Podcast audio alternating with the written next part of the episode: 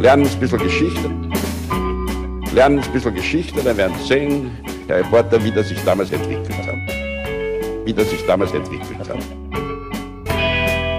Hallo und herzlich willkommen bei Geschichten aus der Geschichte. Mein Name ist Daniel. Und mein Name ist Richard. Ja, und wir sind zwei Historiker, die sich Woche für Woche eine Geschichte aus der Geschichte erzählen. Immer abwechselnd und immer so, dass der eine nie weiß, was der andere ihm erzählen wird. Genau so ist es. Tja, und Richard, wir sind bei Folge 399 angelangt.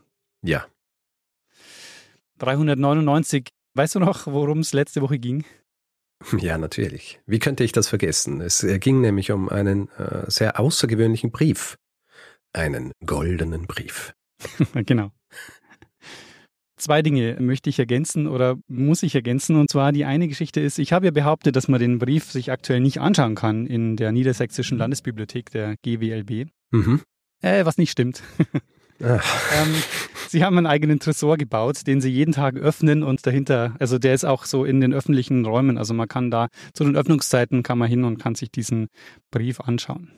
Na, echt? Mhm. Ja, sehr gut. Das müssen wir mal machen, wenn wir in Hannover sind. Und es könnte sein, dass wir im Herbst nach Hannover kommen, Richard. Könnte sein. Und dann habe ich noch eine Geschichte.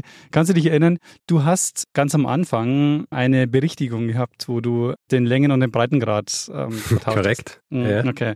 Ungefähr eine Minute später behaupte ich, dass Birma an der Westküste des Indischen Ozeans liegt. Mhm. Und naja, also die Westküste des Indischen Ozeans ist natürlich eine Quatschaussage. Also mhm. ich hätte eigentlich sagen müssen, der Westen des Landes Birma oder der Westen Myanmars, der liegt am Indischen Ozean. Ja. Dann wäre es korrekt gewesen. Aber die Westküste des Indischen Ozeans ist natürlich falsch. Naja, kommt vor. Ja, genau. Wir brauchen einen Geografen oder eine Geografin im Team. genau. Die einfach ständig bei jeder Folge drüber geht und fragt, habt ihr irgendwas Geografisches drin? Weil es besteht da 50-prozentige Chance, dass es falsch ist. Geografie-Fact-Checking. Wobei in dem Fall würde ich sagen, ist es eher eine Formulierungsgeschichte, dass es halt ja, der Westen des Landes ist und nicht der Westen des Ozeans. Das ist eigentlich, ähm, ja. Naja, ich kann jetzt schon ein bisschen spoilern und sagen, in der Folge, die ich jetzt erzählen werde, spreche ich ja auch über einen Breitengrad. Mm. Ich habe es zweimal gecheckt, ob es tatsächlich ein Breitengrad ist. Sehr gut. Dann würde ich sagen, äh, legen wir los, Richard. Gut. Daniel, lass mich etwas tun, das wir eigentlich viel zu selten tun, nämlich eine Folge mit einem Song zu beginnen. Mm, sehr gut. Du wirst jetzt gleich einen Song hören, beziehungsweise einen Teil davon und die Melodie, die wird dir sicherlich bekannt vorkommen. Ja, der Text aber höchstwahrscheinlich nicht, hoffe ich zumindest. Und wenn du den Sänger erkennst, gibt es auch noch Bonuspunkte.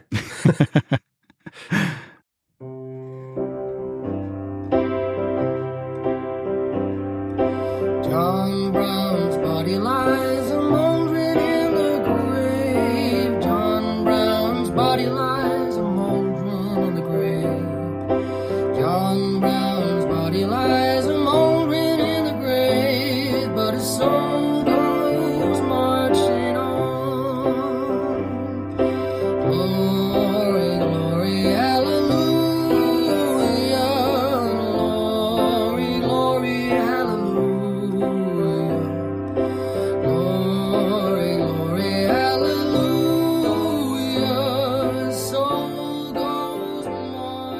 Daniel, was sagst du?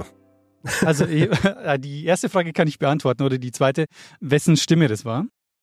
Ich, ja, wer, ich glaub, wer singt denn? Ich, ich glaube, ich habe deinen Bruder erkannt. Korrekt. Mein Bruder Martin hat sich bereit erklärt, diesen Song einzusingen. Die Melodie kommt da wahrscheinlich auch bekannt vor, oder? Genau, kommt mir bekannt vor. Ich kenne den Song, aber ich kann dir ehrlich gesagt nicht genau sagen, woher oder worum es geht oder von wem das Original ist. Weil das niemand kann. Es ist die Melodie und auch diese Geschichte mit Glory, Glory, Hallelujah. Das ist ein Song, der schon seit dem 18. Jahrhundert existiert und in erster Linie bei religiösen Veranstaltungen gesungen wurde, sogenannten Camp Meetings. Mhm. Der Text dieser Strophen allerdings, der ist relativ, wie soll ich sagen, da ist immer wieder Neues eingefüllt worden, immer passend eigentlich zu dem, über was man halt singen wollte. Mhm. Und dieser Song in der Art wurde während des Sezessionskriegs gesungen und zwar von den Soldaten des Nordens. Mhm. Ja, da wurde es als so eine Art Marsch-Song konzipiert, obwohl er das ursprünglich so eigentlich nicht war. Und die erste Version dieses spezifischen Songs entsteht wahrscheinlich so eben um 1861 herum, wohl so zu Beginn oder irgendwann während der Anfänge des äh, amerikanischen Sezessionskriegs. Und der besungene Mann in diesem Lied, hast du gehört, oder? Wie er heißt? Oh oh, ich glaube, ich habe nicht gut genug aufgepasst. John Brown. Ah, John Brown. John okay. Brown. Ist ein bisschen ein Allerweltsname. Mhm. Ist dir der Name John Brown schon mal untergekommen? Ähm, nee. Sehr gut. John Brown war der mit Sicherheit militanteste Abolitionist, ja, also Gegner der Sklaverei in den USA des 19. Jahrhunderts und seine Handlungen werden einen massiven Einfluss auf die Geschicke und Geschichte der USA haben. Ah, Daniel? Sehr interessant. Wir werden in dieser Folge über John Brown sprechen, vor allem aber über eine Sache, die schließlich der Grund war, weshalb er, wie im Lied besungen, dann auch in seinem Grab gelandet ist. Äh, Im Zuge dessen werden wir auch darüber sprechen, was der Historiker David Blight trotz des massiven Einflusses, den Browns Handlungen schon zu Lebzeiten gehabt haben, in einer Vorlesung so ausdrückt. Er sagt, John Brown was far, far, far, far more important dead than he'd ever been alive. Also auf Deutsch, John Brown war als Toter viel, viel, viel wichtiger, als er es jemals als Lebender war. Interessant. Äh, Ich kenne ehrlich gesagt sehr, sehr wenig über die Geschichte, deshalb freue ich mich sehr. Du sagst sehr, sehr, sehr wenig. Naja, so Also ein bist du bisschen natürlich, naja, natürlich so ein Mhm. bisschen diese Abolitionismusbewegung, Ja. also ein paar die groben Hast du Züge, auch schon eine eigene Folge drüber gemacht? genau, so die groben Züge, aber sonst natürlich nicht die Mhm. Details. Aber ich fand's lustig, weil du vorhin ja gesagt hast, ich soll beim Song aufpassen. Das ist so ein bisschen wie wenn du sagst, du beobachtest eine Straßenszene und fragst dann irgendwann so, welche Farbe hatte das Auto, das vorbeigefahren ist? Und man sagt garantiert natürlich die falsche Farbe. Daniel, in der Welt, in die John Brown im Jahr 1800 in einem Dorf namens Torrington in Connecticut geboren wird, ist die Frage der Sklaverei eines der bedeutendsten Probleme in den Vereinigten Staaten. Ja, es ist eine zutiefst spaltende soziale Frage mit tiefgreifenden kulturellen Unterschieden zwischen dem Norden, in dem ja auch Connecticut liegt, an der Ostküste, und dem Süden. Der Süden ist weitgehend auf Sklavenarbeit für seine Agrarwirtschaft angewiesen, während der Norden sich der Industrialisierung zugewandt hat und die Sklaverei eben größtenteils ablehnt. Und John Brown wird in eine Familie hineingeboren, die sich, wie soll ich sagen, durch intensive religiöse Hingabe auszeichnet. Ja? Insbesondere durch so kalvinistische Frömmigkeit. Beide Seiten seiner Familie haben Verbindungen zu religiösen Persönlichkeiten, zum Beispiel Missionaren und anderen Geistlichen. Und sein Vater Owen Brown, der ist ein sehr frommer Calvinist, der diese Frömmigkeit dann auch an seinen Sohn John weitergibt. Und John Browns Interpretation des Calvinismus wird sowohl vom Alten als auch vom Neuen Testament beeinflusst. Aus dem Alten Testament leitet er den Glauben an diesen strengen, richtenden Gott ab, der den Menschen befiehlt, für Gerechtigkeit zu kämpfen. Aus dem Neuen Testament übernimmt er die Vorstellung von einem liebenden und äh, selbst aufopfernden Jesus und holt daraus auch so eine Sympathie für jene in Fesseln. Mhm. Und John Brown ist bestrebt, Frömmigkeit zu verbreiten, indem er eine religiöse Familie gründet, was aber über seine Frau und seine Kinder hinausgeht. Ja, er schließt in diese Familie auch die ein, die um ihn herum leben, die mit ihm arbeiten, die für ihn arbeiten. Und er ist sehr streng in seinen religiösen Praktiken. Ja. Er verlangt es auch von seiner Familie, wieder auch in diesem weiteren Kontext, was Familie angeht, dass sie auch so religiös sind wie er. Mhm. Ähm, er ist jemand, der immer sehr schlicht gekleidet ist, ein sehr ordnungsliebender Typ. Es ist auch mm, nicht verwunderlich, dass er nicht viel für Eitelkeiten über hat oder für überflüssige Gespräche. Er verbringt seine Zeit lieber damit, über große, weise und gute Männer zu lesen und wie man es von so einem Patriarchen auch erwarten kann, er ist nicht immer der angenehmste Zeitgenosse. Er ist oft aufbrausend. Die Bestrafung der Kinder, wenn er sie bestraft, die können manchmal auch recht grausam sein. Und laut eines Zeitgenossen hat er auch überhaupt keinen Humor. Er versteht keinen Spaß. Der vorhin erwähnte Historiker David Blight sagt, er ist kein Mann, mit dem er sich gern auf ein Mittagessen trifft. Okay. Diese religiöse Sichtweise, die führt aber auch dazu, dass Brown und seine Kinder davon überzeugt sind, sie seien von Gott auserwählt, die versklavten Schwarzen im Süden der USA zu befreien. Was seine weltlichen Tätigkeiten angeht, ist John Brown, also wirtschaftlich gesehen, immer mäßig erfolgreich. Er ähm, wird im Jahr 1800 geboren, so richtig in das Licht der Öffentlichkeit gerät er erst so in den 1850er Jahren. Bis dahin versucht er sich in insgesamt 20 unterschiedlichen Bereichen, also unterschiedlichen Berufen oder Tätigkeiten. Also er ist als Gerber tätig, als Schafhirte, als Viehhändler, als Pferdezüchter, Holzhändler, Bibliothekar, Immobilienspekulant und er scheitert eigentlich in allem. Ja. Allerdings müssen wir das auch in einem gewissen Kontext betrachten, äh, in dem sich John Brown wahrscheinlich auch selbst verortet hat. Du kennst vielleicht Ralph Waldo Emerson, ja, den berühmten Schriftsteller, der ein Zeitgenosse war mhm. von Brown, Schriftsteller und Philosoph. Und er schreibt ein Buch, das heißt Self-Reliance, also Eigenständigkeit. Und er schreibt zum Beispiel, dass Hochschulabgänger, die nicht ein Jahr nach Abschluss bereits in einem Büro in Boston oder New York sitzen, als Verlierer angesehen werden.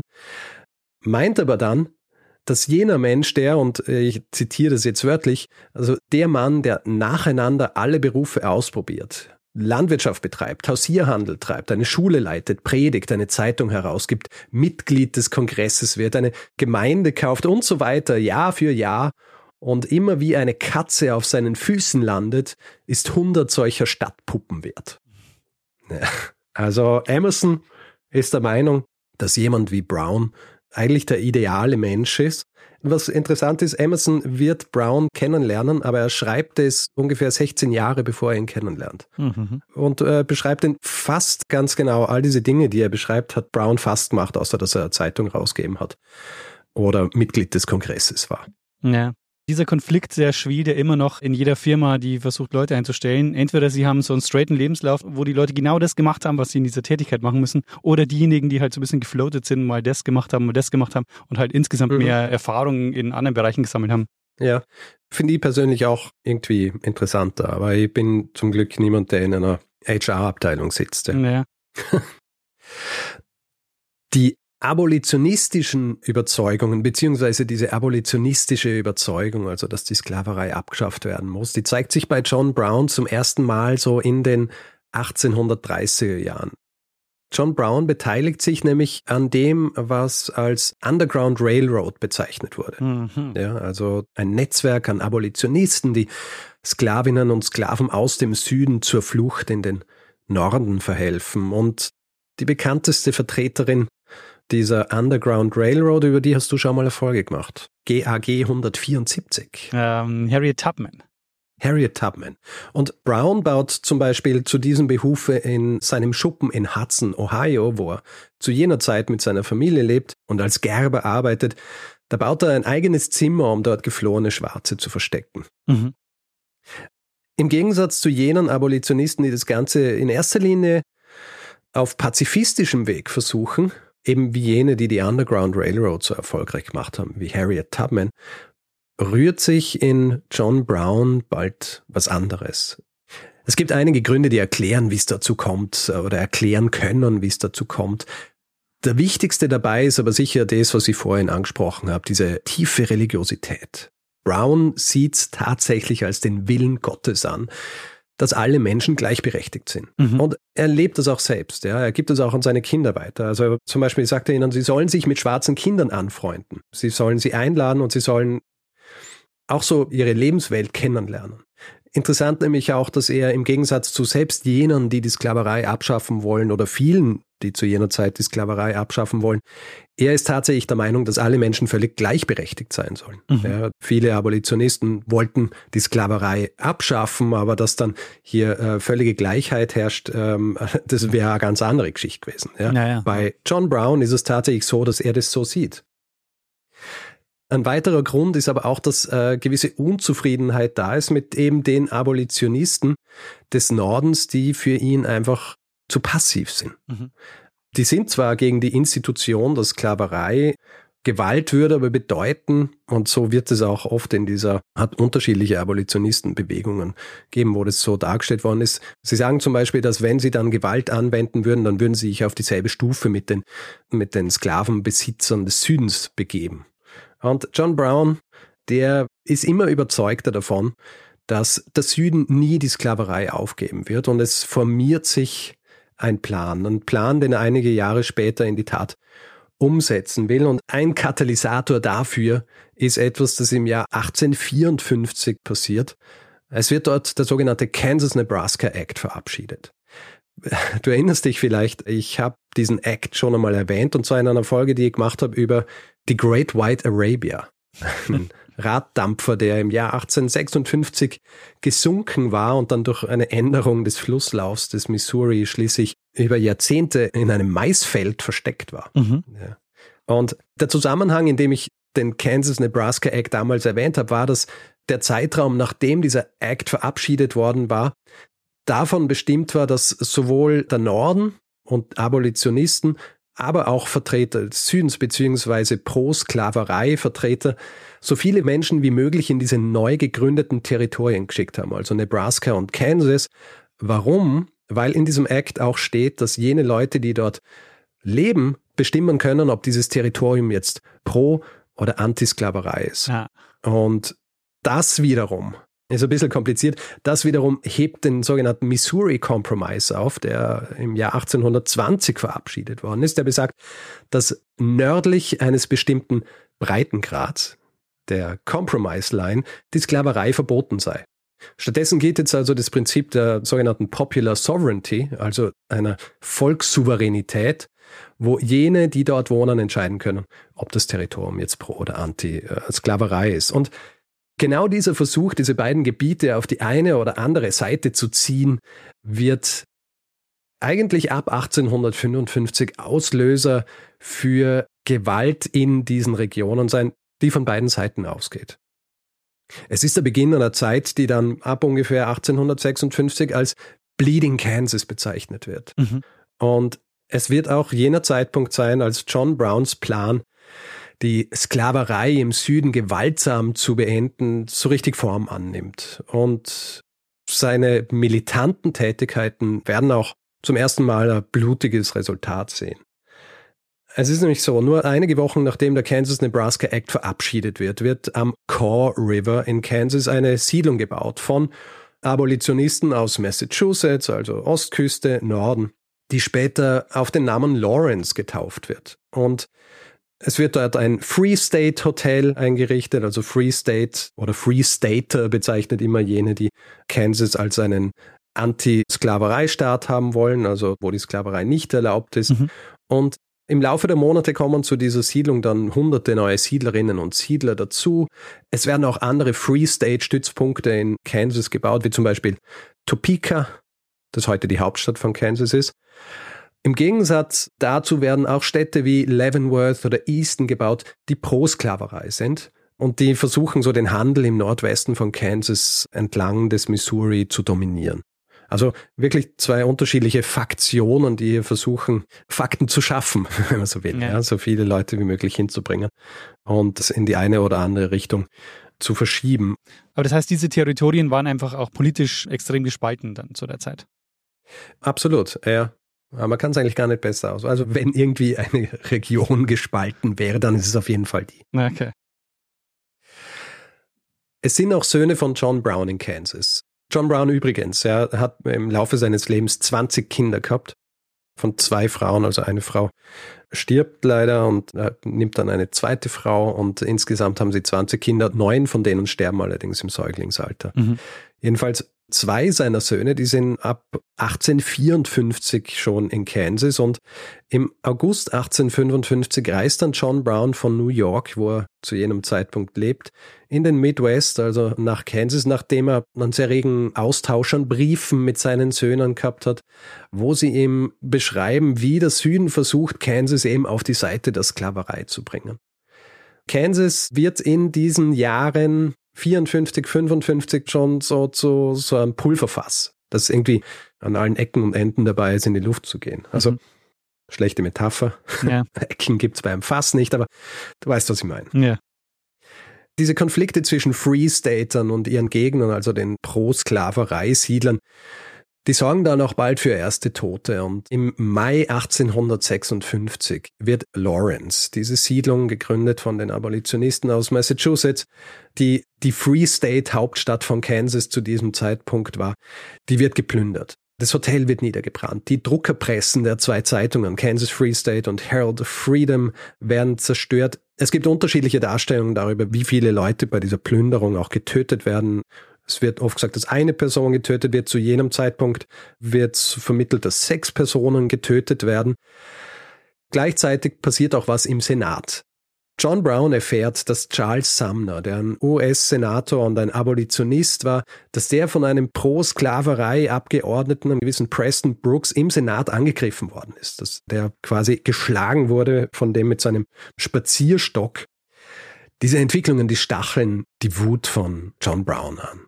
Und John Brown, der mittlerweile schon mit seinen Söhnen so Teil von Free State Milizen ist, der macht sich jetzt daran, Rache zu üben. Er bildet quasi mit seinen Söhnen so eine Art eigene Guerilla-Miliz und du weißt, er, ist sehr religiös, hat auch Alttestamentarisches übernommen und in seiner Religiosität, da gilt natürlich auch das Alttestamentarische ein Auge für ein Auge. Mhm. Und was als nächstes passiert, ist sehr grausam. Ich werde jetzt nicht in die Details gehen. Unsere Kollegen des hervorragenden Podcasts Tatort Geschichte die haben darüber eine Folge gemacht. Und die Folge heißt das Potawatomi Massaker. Hm. Das ist der Name, mit dem die nächsten Ereignisse in John Browns Leben in die Geschichte eingehen wird. Es ist nämlich so, gemeinsam mit Mitgliedern einer Free State Miliz namens Potawatomi Rifle Company führen dann John Brown und seine Söhne einen Überfall auf Siedlungen nahe des Potawatomi Creeks an. Diese Siedlungen sind pro Sklaverei und die Männer, die Brown jetzt gemeinsam mit seiner Truppe aus ihren Hütten holt, die haben mit der Plünderung von Lawrence eigentlich nichts zu tun. Trotzdem hacken er und seine Söhne mit großen Schwertern diese Männer zu Tode und legen sie dann zurück vor ihre Hütten. Hm. John Brown ist jetzt definitiv ein Outlaw. Ja, er wird jetzt per Steckbrief gesucht. Also bisher die Tätigkeiten in den Milizen, das war noch okay, aber das, was er jetzt gemacht hat, das ist tatsächlich nicht einmal in diesem Rahmen okay. Und er muss Kansas verlassen. Er verlässt Kansas dann im Oktober desselben Jahres. Die Gewalt in Kansas wird aber auch ohne ihn weitergehen. Er hingegen widmet sich jetzt dem, was ich vorher schon angesprochen habe, diesem Plan, die Sklaverei im Süden gewaltsam zu beenden. Wie will er das machen? Er will Folgendes machen. Er will ein Waffenarsenal der United States Army überfallen. Und dieses Waffenarsenal, das liegt im damaligen Virginia. Heute ist es West Virginia. Es liegt in einem Tal, wo der Shenandoah und der Potomac River zusammenfließen und er will dieses Waffenarsenal einnehmen und dann einen groß angelegten Aufstand unter den Sklaven in der Gegend entfachen. Er will also die Sklaven befreien und sie dann bewaffnen. Mhm. Er will so starten, dass er, nachdem er die Waffen besorgt hat, eine große Plantage angreift, dort so viele Sklaven wie möglich befreit und dann im Grunde außer mal eine eigene Miliz befreiter und bewaffneter Sklaven zusammenstellt. Und diese sollen dann sukzessive den Süden zu Fall bringen. Ultimatives Ziel ist es für ihn, eine freie Regierung zu gründen. Zuerst einmal eine freie Regierung in Virginia. Mehr dazu aber noch ein bisschen später. Er weiß natürlich, dass er das nicht allein tun kann. Er braucht Unterstützung und vor allem braucht er diese Unterstützung von Abolitionisten im Norden, die eben auch über die entsprechenden Ressourcen verfügen. Und er beginnt jetzt was, was man mit Fug und Recht als eine Art Fundraising-Tour bezeichnen kann. Er ist jetzt zwar ein gesuchter Mann, gleichzeitig ist er jetzt aber auch bekannt im Land, vor allem auch bei jenen berühmten Abolitionisten, bei Intellektuellen und bei Politikern auch Geschäftsleuten, also die, die Geld hätten, um ihn zu unterstützen. Und er reist in den Norden und er trifft sie alle. Ralph Waldo Emerson, den ich vorhin erwähnt habe, den trifft er. Mhm. Ist bei ihm zu Hause. Es werden Soirees für ihn veranstaltet. Die Aufmerksamkeit ist groß. Es ist ein bisschen ein Zwiespalt, der im Grunde auch bis heute noch in seiner Bewertung andauern wird. Ja, hier ist dieser Mann, Mittlerweile ist er ja schon fast 60. Er hat lange graue Haare. Er hat sich einen langen Bart stehen lassen langen grauen Bart hat er jetzt, vor allem um sein Gesicht zu verbergen. Und es ist dieser Mann, der grausame Dinge getan hat, aber auf Basis derselben Überzeugung, die eben auch jene Abolitionisten im, im Norden teilen. Und er lebt dann zum Beispiel sogar eine Zeit lang im Dachboden des Hauses des wahrscheinlich bekanntesten schwarzen Abolitionisten und Denkers jener Zeit, Frederick Douglass. Und dort schreibt er dann auch eine neue Konstitution, und zwar für eben diese neue freie Regierung des Staates Virginia, die er im Kopf hat. Er nennt es The Provisional Constitution for the State of Virginia. Und die soll in Kraft treten, wenn er sein Vorhaben des Sklavenaufstandes in die Tat umgesetzt hat. Mhm. Was er auch macht, er organisiert Konferenzen, also zumindest eine Konferenz. Im Mai 1858 organisiert er eine Abolitionistenkonferenz in Kanada, Chatham in der Provinz Ontario, wo über 40 Abolitionisten teilnehmen. Ein Drittel davon ist weiß und der Rest ist schwarz und hier auch dabei Harriet Tubman. Und John Brown versucht auch sie von seinem Plan zu überzeugen. Ich weiß nicht, ob es genau dort ist, aber er versucht sie im Laufe der Zeit auch von seinem Plan zu überzeugen. Aber du weißt ja, Harriet Tubman, die hat Erfahrung, ja. Die weiß, wie der Hase läuft, hat tausende Sklavinnen und Sklaven schon befreit und sie winkt ab. Sie sagt, das kann eher nicht funktionieren. Es gibt unterschiedliche Quellen, die sagen, dass sie krankheitsbedingt abgelehnt hat, aber was ich so gelesen habe, ist eher so, dass sie gewusst hat, das kann so nicht funktionieren. Naja. Unterstützt wird Brown aber auch von einer Gruppierung, die später als The Secret Six bekannt wird. Das ist eine Gruppe von sechs einflussreichen Abolitionisten, die finanzielle und logistische Unterstützung für, für seinen geplanten Überfall auf Harper's Ferry leisten. Sie kaufen Waffen oder geben ihm Geld für Waffen, sie stellen ihm Geld zur Verfügung. In erster Linie einmal für seine Aktivitäten in Kansas. Er kehrt dann nämlich auch wieder zurück nach Kansas, um so ein bisschen nicht den Eindruck zu erwecken, dass er Kansas völlig im Stich lässt. Seine Aufmerksamkeit liegt jetzt aber in erster Linie auf Virginia. Diese Gruppe der Secret Six, da ist nicht ganz klar, ob sie vollständig Bescheid gewusst haben über die Pläne von John Brown, vor allem was die Pläne um Harper's Ferry angeht mit diesem Arsenal. Es zieht sich auch so ein bisschen durch das Leben von John Brown, dass nie alle genau gewusst haben, was er eigentlich vorhat, weil er so immer sehr großes Geheimnis gemacht hat aus seinen Plänen. Ja, also die Details, die Details haben viele Leute erst sehr spät erfahren. Die Zeit vor dem geplanten Überfall auf Harper's Ferry, der aus logistischen Gründen einige Male verschoben werden muss, die verbringt er einerseits äh, zeitlang in einem Abolitionistenort in Iowa namens Tabor, also Tabor, ist lange Zeit sein Hauptquartier, dort schmiedet er Pläne, er brütet über Karten und er lässt sich auch Waffen hinschicken, also über 200 Revolver, über 150 Gewehre. Er lässt sich 950 Speere schicken, die er Pikes nennt, kommen in riesigen Kisten, gekennzeichnet sind sie als Bibeln.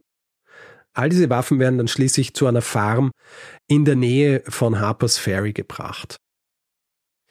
Vor seinem Überfall auf Harper's Ferry hat er noch einmal ein Treffen mit Frederick Douglass. Äh, mhm. Frederick Douglass, den er überzeugen will davon, dass er mitmacht bei seinem Plan. Er trifft ihn in einem Steinbruch bei Chambersburg, Pennsylvania, und Douglas, der von einem geflohenen Sklaven begleitet ist, ein gewisser Shields Green, der winkt ab. Er warnt Brown sogar. Er sagt, er würde mit großer Wahrscheinlichkeit in einer Falle aus Stahl sterben, in diesem Arsenal. Dann passiert aber noch was Außergewöhnliches. Shields Green beschließt, mit John Brown zu kommen. Frederick Douglass lässt ihm die Wahl und Shields Green sagt, I believe I'll go with the old man. Und es ist ein kleiner Moment, aber wie David Reynolds, ein Historiker, der eine sehr gute Biografie über ihn geschrieben hat, meint, es ist ein außergewöhnlicher Moment, weil Shields Green wählt hier den sehr wahrscheinlichen Tod mit einem weißen Mann statt Sicherheit mit einem schwarzen Mann. Reynolds sagt, eine Racial Divide wird hier übersprungen, mhm. die sehr außergewöhnlich ist für diese Zeit. Und Frederick Douglass wird später einmal schreiben über John Brown, ich war bereit für Schwarze zu leben, John Brown war bereit für Schwarze zu sterben. Mhm. Und das ist vielleicht dieser Umstand gewesen, der Shields Green davon überzeugt hat, mit Brown zu gehen.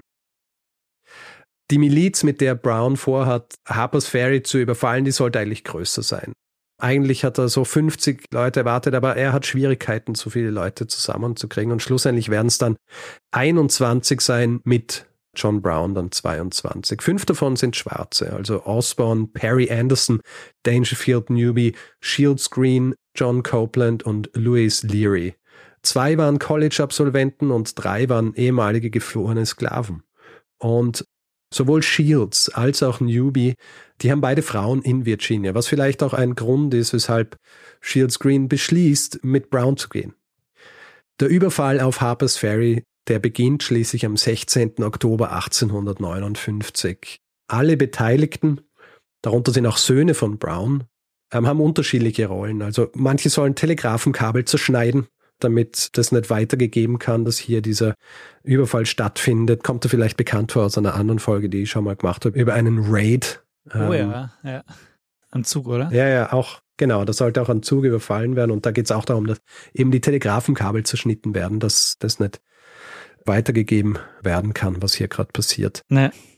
Andere haben Aufgaben wie zum Beispiel die Brücken zu bewachen oder auf die Waffen aufzupassen. Und der Plan, der spezifische ist jetzt, das Arsenal soll eingenommen werden, die Waffen sollen mitgenommen werden und es sollen schon einige Sklaven aus der Gegend befreit werden. Und dann will Brown in diese Blue Ridge Mountains, die um Harper's Ferry liegen, fliehen, dort so Lager errichten und von dort aus diesen Sklavenaufstand dann organisieren.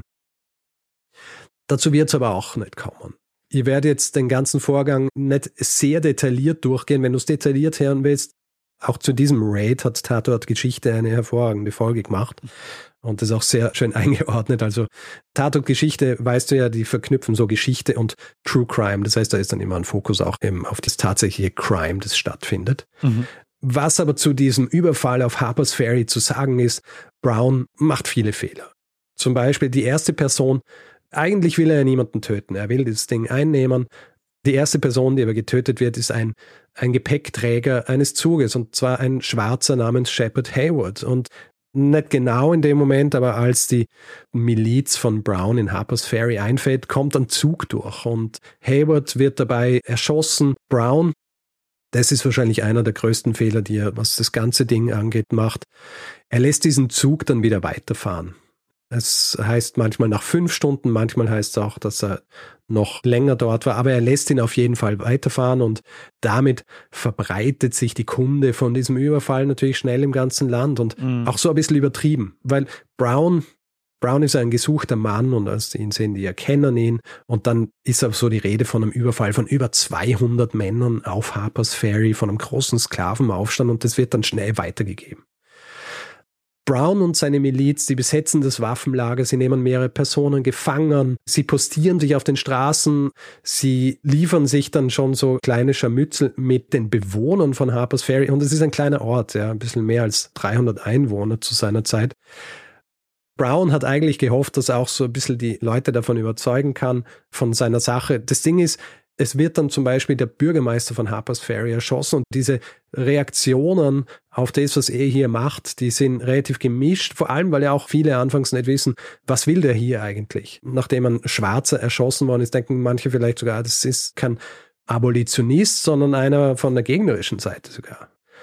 Und schnell versammeln sich dann Milizen aus der Gegend, beziehungsweise Leute, die kommen, um hier zu kämpfen. Und diese Nachricht des Überfalls, die eben über den Zug weitergetragen wird, sorgt dafür, dass Präsident Buchanan innerhalb von 24 Stunden schon den Befehl ausgibt, US Marines nach Harper's Ferry zu schicken. Die kommen und sie werden angeführt von einem gewissen Robert E. Lee, dessen Namen du vielleicht schon mal gehört hast, der zu jenem Zeitpunkt noch Offizier der US Army ist. Im Konflikt, der dann eineinhalb Jahre später ausbrechen wird, wird er ein berühmter General auf Seiten der Konföderation werden, also der Südstaaten. Im Zuge dieses Überfalls auf Harper's Ferry werden etliche Zivilisten getötet. Der Großteil von John Browns Männern stirbt noch vor Ort, auch sein Sohn Oliver.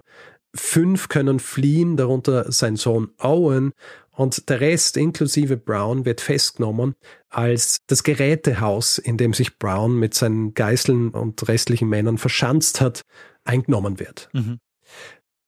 Brown wird dabei schwer verletzt. Die Geschichte ist so, der erste Marine, der auf ihn trifft, versucht ihn mehrere Male mit seinem Schwert zu durchstoßen. Brown hat allerdings ein bisschen Glück, weil der Säbel von seiner Gürtelschnalle und von seinen Schnallen, die er sonst noch an Gurten hat, blockiert wird. Außerdem hat dieser Marine in der Eile seinen Galadegen eingepackt und nicht seinen eigentlichen Kampfsäbel. Also Brown überlebt die Stürmung dieses Gerätehauses, er wird aber schwer verletzt. Der gesamte Überfall ist nach 48 Stunden vorbei. Und jetzt wird es auch ein bisschen brenzig für all jene, die was mit Brown zu tun gehabt haben. Ja, also zum Beispiel die vorhin erwähnten Secret Six. Es wird dann natürlich diese Farm, in der sich Brown befunden hat, bevor sie den Überfall auf Harper's Ferry gemacht haben, die wird dann durchsucht und da werden allerlei Aufzeichnungen gefunden und diese erwähnten Secret Six. Einige dieser Mitglieder, wie zum Beispiel Samuel Gridley Howe und George Luther Stearns, die sagen dann unter Eid aus und lügen so ein bisschen über ihre Beteiligung an dem Ganzen. Ja, sagen, sie haben damit nichts zu tun. Andere Thomas Wentworth Higginson oder Theodore Parker, die verteidigen den Überfall und sind auf jeden Fall auf der Seite von Brown. Und sogar gegen Frederick Douglass wird ein Haftbefehl erlassen, weil er mit Brown zu tun gehabt hat. Er kann aber gerade rechtzeitig nach Kanada fliehen.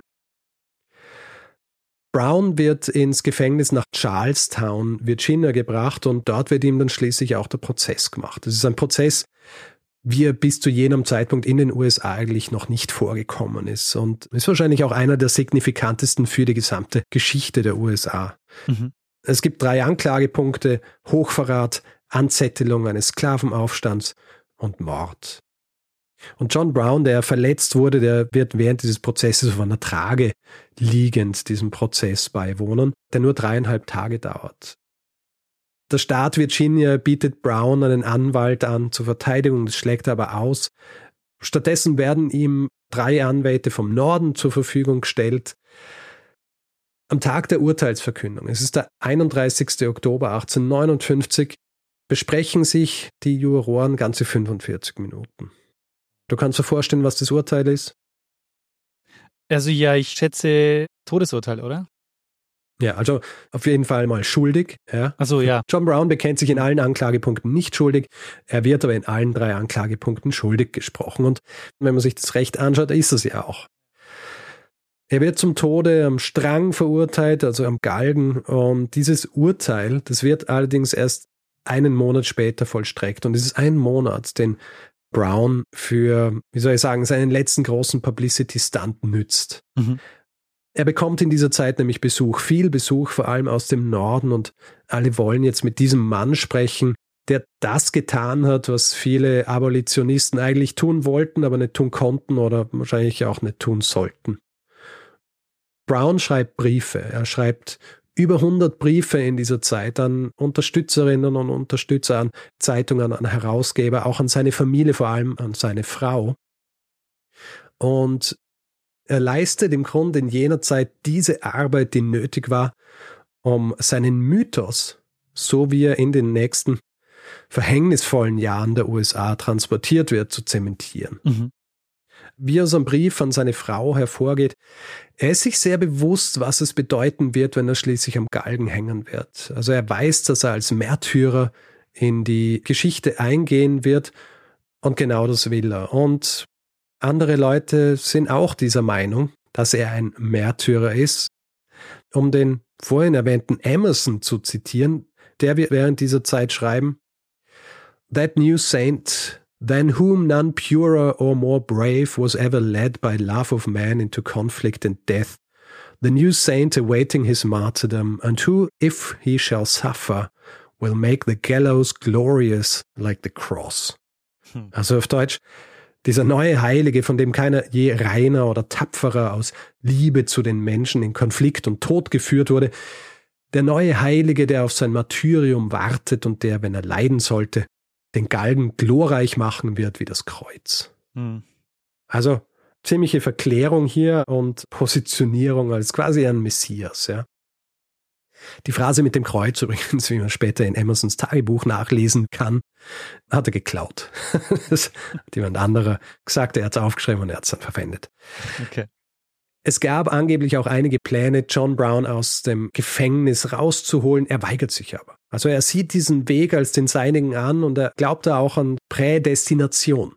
Er denkt, er muss am Galgen enden, um eine neue Ära einzuläuten und äh, genauso passiert es dann auch am 2. Dezember 1859 außerhalb der Stadt Charlestown im Beisein von über 3000 US-Truppen wird John Brown erhängt. Deswegen hören wir uns jetzt noch die zweite Strophe dieses Lieds an, das ich mitgebracht habe. captured Harper's Ferry with his 19 men, so few. And he frightened old Virginny till she trembled through and through. They hung him for a traitor, themselves a traitor crew, but it's true.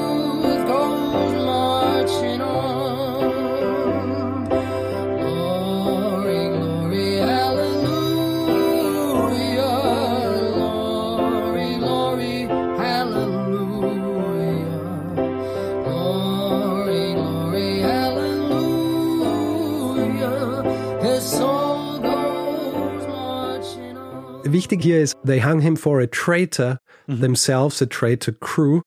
Also er wird als Verräter erhängt von denen, die ebenfalls Verräter sind, äh, frei übersetzt. Und was bedeutet das in dem Zusammenhang? Na, es bedeutet, und wir müssen uns ja hier vor Augen führen, dieser Text wird dann im Norden verfasst und während des folgenden Bürgerkriegs gesungen.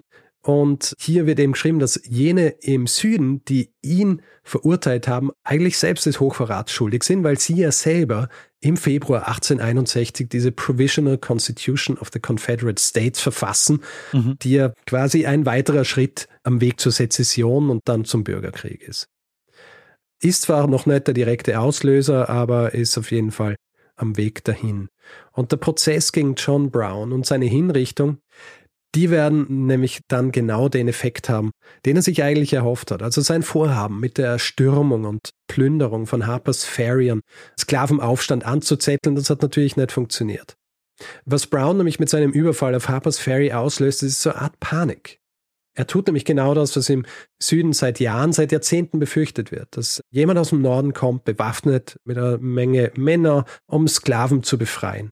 Und das funktioniert zwar nicht durch die Arbeit von John Brown, die Feindseligkeiten, die aber entfacht werden durch seinen Angriff auf Harper's Ferry, die beeinflussen vor allem auch die Wahl im Jahr 1860 und wer wird dort gewählt? Abraham Lincoln als republikanischer Kandidat. Also die Republikaner, die mit der Verantwortung für Harper's Ferry in Verbindung gebracht werden, die versuchen, eine drohende Sezession zu vermeiden, indem sie eben diesen gemäßigten Überraschungskandidaten wählen, über umstrittenere Kandidaten und die südlichen Extremisten hingegen, also die im Süden, die, die manipulieren so diese Panik über John Browns Überfall, um diesem anti-nördlichen Wahn, wenn man will, zusätzlichen Brennstoff zu geben. Ja, diese Fire Eaters, die wollen hier wirklich eine Spaltung herbeiführen.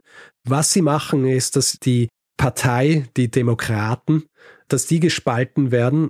Es gibt dann drei Parteien und nicht mehr zwei und deswegen ist eben auch der Sieg von Lincoln mehr oder weniger garantiert. Und Brown, der war eben mit dem, was er gemacht hat, Katalysator für eben diese Kräfte in den Nordstaaten der USA, die zwar gegen die Sklaverei waren, aber keine gewaltsame Beendigung dessen herbeirufen wollten. Diese Entscheidung, das so zu machen oder auch nicht, die wird ihnen dann eben abgenommen, als am 12. April 1861, also ein Jahr und vier Monate nach der Hinrichtung Browns, Fort Sumter in South Carolina bombardiert wird und du weißt, dieses Ereignis ist der Ausbruch des amerikanischen Bürgerkriegs beziehungsweise des Sezessionskriegs. Ja. Eine Frage bleibt, und das ist eine Frage, die bis heute gestellt wird, war John Brown jetzt Terrorist oder war ein heldenhafter Revolutionär? Und die Geister scheiden sich hier. Ich habe ja vorhin Emerson zitiert, der keinen Hehl daraus macht, dass er in Brown sowas wie einen Christusähnlichen Erlöser sieht. Und während des Sezessionskriegs wird Brown im Norden natürlich als Held verehrt. Also dieses Lied, das wir gehört haben, ist ein Zeichen dafür und es wurde auch als Marschlied gesungen. Und vor allem schwarze Autoren und Autorinnen haben in den Jahren und Jahrzehnten nach Browns Tod ihn als einen richtigen Helden gesehen. Also W.E.B. Du Bois, der wahrscheinlich berühmteste schwarze Autor der USA des 20. Jahrhunderts, der veröffentlicht eben Anfang dieses Jahrhunderts eine Biografie über ihn und es sollte nicht die einzige bleiben. Es werden viele Biografien über John Brown geschrieben und wie soll ich sagen, also die Fakten, die sind bekannt. Was Brown tut und getan hat, das verstößt gegen das Gesetz. Wie er es gemacht hat, das ist tatsächlich auch das, was man heutzutage als Terrorismus bezeichnen könnte und, und auch seine Beweggründe, die waren ja auch in einem tiefen religiösen, wie soll ich sagen, Fanatismus schon verwurzelt, der ihn auch nicht davor zurückschrecken hat lassen, seine Söhne in einen beinahe sicheren Tod zu führen. Sagen wir es so.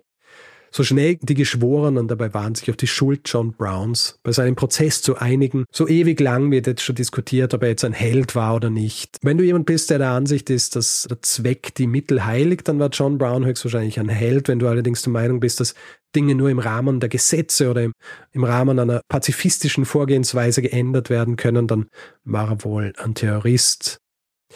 Schlussendlich würde ich sagen, liegt daneben selber diese Entscheidung zu treffen, was er jetzt tatsächlich war. Ich würde trotzdem gern dahingehend abschließend noch ein paar Zeilen aus einem Heldengedicht zitieren. Mhm. Trägt denselben Titel wie das Lied John Brown's Body und wurde vom amerikanischen Autor Stephen Vincent Bennett im Jahr 1928 verfasst. Geht über 250 Seiten.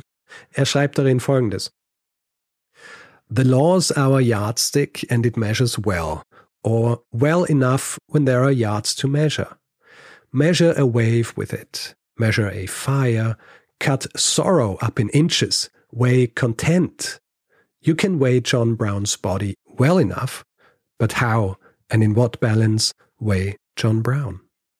Also Das Gesetz ist unser, ist jetzt krude übersetzt von mir, das Gesetz ist unser Maßstab und er misst gut oder gut genug, wenn es etwas Messbares zu messen gibt. Miss eine Welle damit, miss ein Feuer, schneide Kummer in Zoll, wiege Zufriedenheit. Du kannst John Browns Körper gut genug wiegen, aber wie und in welcher Waage wiegt man John Brown? Und das, ähm, lieber Daniel, war meine Geschichte über John Brown, den militantesten Abolitionisten der USA des 19. Jahrhunderts und der höchstwahrscheinlich einen großen Anteil daran hatte, dass der Sezessionskrieg tatsächlich ausbrach und gleichzeitig auch, dass im Zuge dessen die Sklaverei in den USA abgeschafft wurde. Ah, sehr, sehr spannend, Richard. Vielen, vielen Dank für die Geschichte. Und jetzt erklärt sich auch, warum du am Anfang gesagt hast, dass er Tod für die Bewegung wichtiger war als lebendig. Hm. Es ist wirklich eine spannende Frage, die in der Geschichte ja ganz oft vorkommt. So wie, also dass die Beurteilung der Personen natürlich auch ganz stark daran hängt, wie es mit der Geschichte weitergeht und in welchem ja. politischen Maßstab es da diskutiert wird. Und das Interessante hierbei ist, dass das in sehr kurzen Abständen voneinander auch passiert. Ja? Also mhm. die, ich habe irgendwo ein Zitat gelesen, ich glaube vielleicht eher auch Emerson, wo es darum geht, dass er schreibt, die Leute, die John Brown zu Tode verurteilt haben, sind danach dann heimgegangen und haben ihn gepriesen. Mhm. Ja, zu Hause. Weil er zwar gegen dieses Recht verstoßen hat, aber eigentlich die richtigen Dinge gemacht hat. Nur halt auf die falsche Art und Weise, wenn man nach diesem geltenden Recht geht. Ja. Und er war wahrscheinlich auch eine der wenigen Personen, die ganz genau gewusst hat, dass die Sklaverei nur mit Gewalt abgeschafft werden kann. Mhm. Ja. ja. Es ist auch so, ich habe das jetzt nicht erwähnt, aber es gibt zum Beispiel eine Gerichtsentscheidung des Supreme Courts, die Dred Scott Decision, die im Grund sagt, dass Sklaven keine Bürger sind, sie sind Eigentum. Dred Scott war ein Sklave, der geflohen ist und der gemeint hat, wenn er in einem Gebiet ist, wo die Sklaverei verboten ist, dann ist er quasi frei.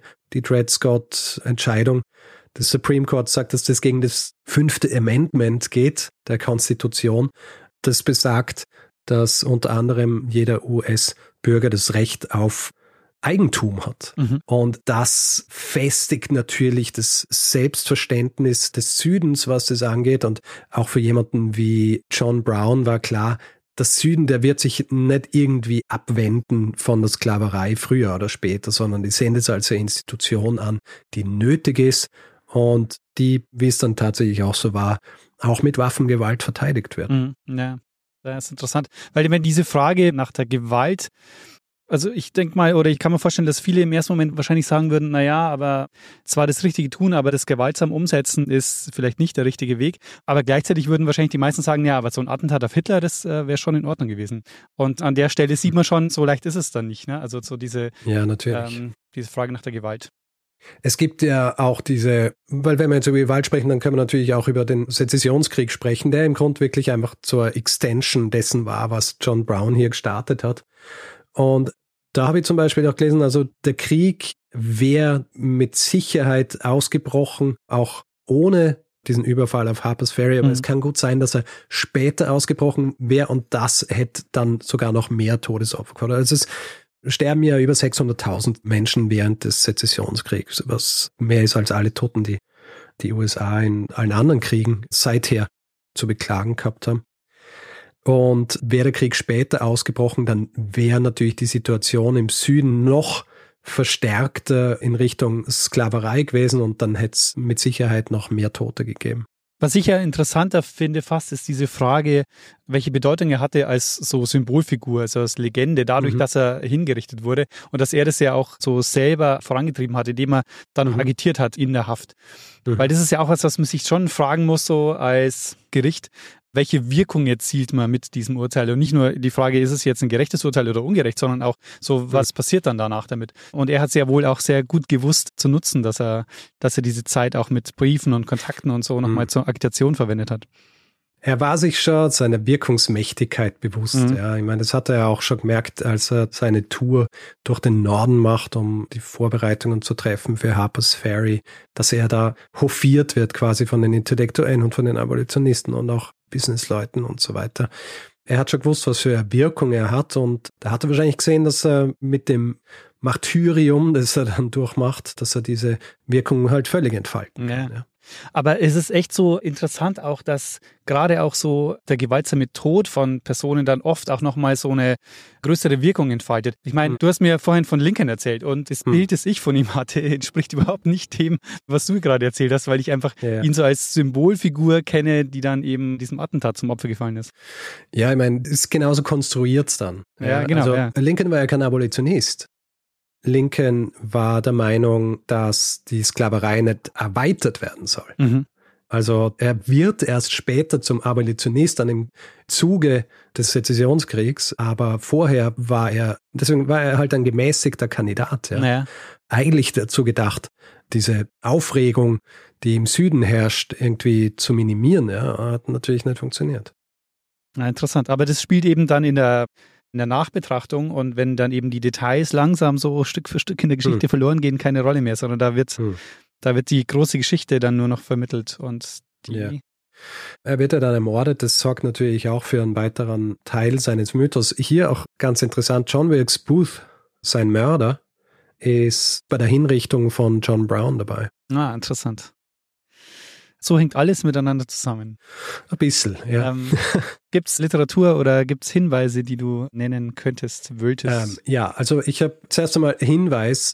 Du weißt ja, ich äh, bin ein großer Freund von Kansas. Und äh, mir ist das erste Mal John Brown untergekommen, als ich in Lawrence, Kansas war. Das ja nur ungefähr eine halbe Stunde von Kansas City liegt und ungefähr eine halbe Stunde oder dreiviertel von dort, wo ich gewohnt habe. Und Lawrence ist heute eine sehr nette kleine Unistadt. Du siehst aber an allen Ecken und Enden, dass John Brown dort auf jeden Fall als Held wahrgenommen wird ah, weil er ja eben The Sack of Lawrence gerächt hat mit diesem Massaker. Und da ist er das erste Mal unterkommen. Ich habe dann von Franz, der mein Pate ist, Pate und Freund, der hat mir dann zufälligerweise vor einiger Zeit schon ein Buch geschenkt namens Midnight Rising über John Brown von Mhm. einem gewissen Tony Horwitz, das ich mit Freuden gelesen habe. Jetzt für diese Folge habe ich mich vor allem auch auf das Buch von David S. Reynolds konzentriert, das heißt John Brown, Abolitionist, The Man Who Killed Slavery, Sparked the Civil War and Seeded Civil Rights. Und David Blight habe ich auch einige Male erwähnt. Er hat eine hervorragende Reihe an Vorlesungen gehalten über die US-amerikanische Geschichte. Die gibt's auf YouTube, ist quasi im Rahmen dieses Yale Open Course Systems. Und da habe ich mich auch schamlos bedient. sehr gut. Äh, hat dich dein Kansas-Besuch immer wieder inspiriert? Richtig, ja, ich war jetzt eben wieder dort und war wieder in Lawrence und habe mir gedacht, so, jetzt wird's Zeit. Jetzt, äh, jetzt muss ich die Folge über John Brown machen. Ja. ja, sehr cool, Richard. Vielen Dank für die Geschichte. Gerne. Ich habe mir gedacht, den Song, den mein Bruder Martin ja dankenswerterweise eingesungen hat, den packt dann einfach in seiner Gänze noch einfach als Outtake Oh, äh, an die Folge. Ja. Es gibt noch eine weitere Strophe dazu Mhm.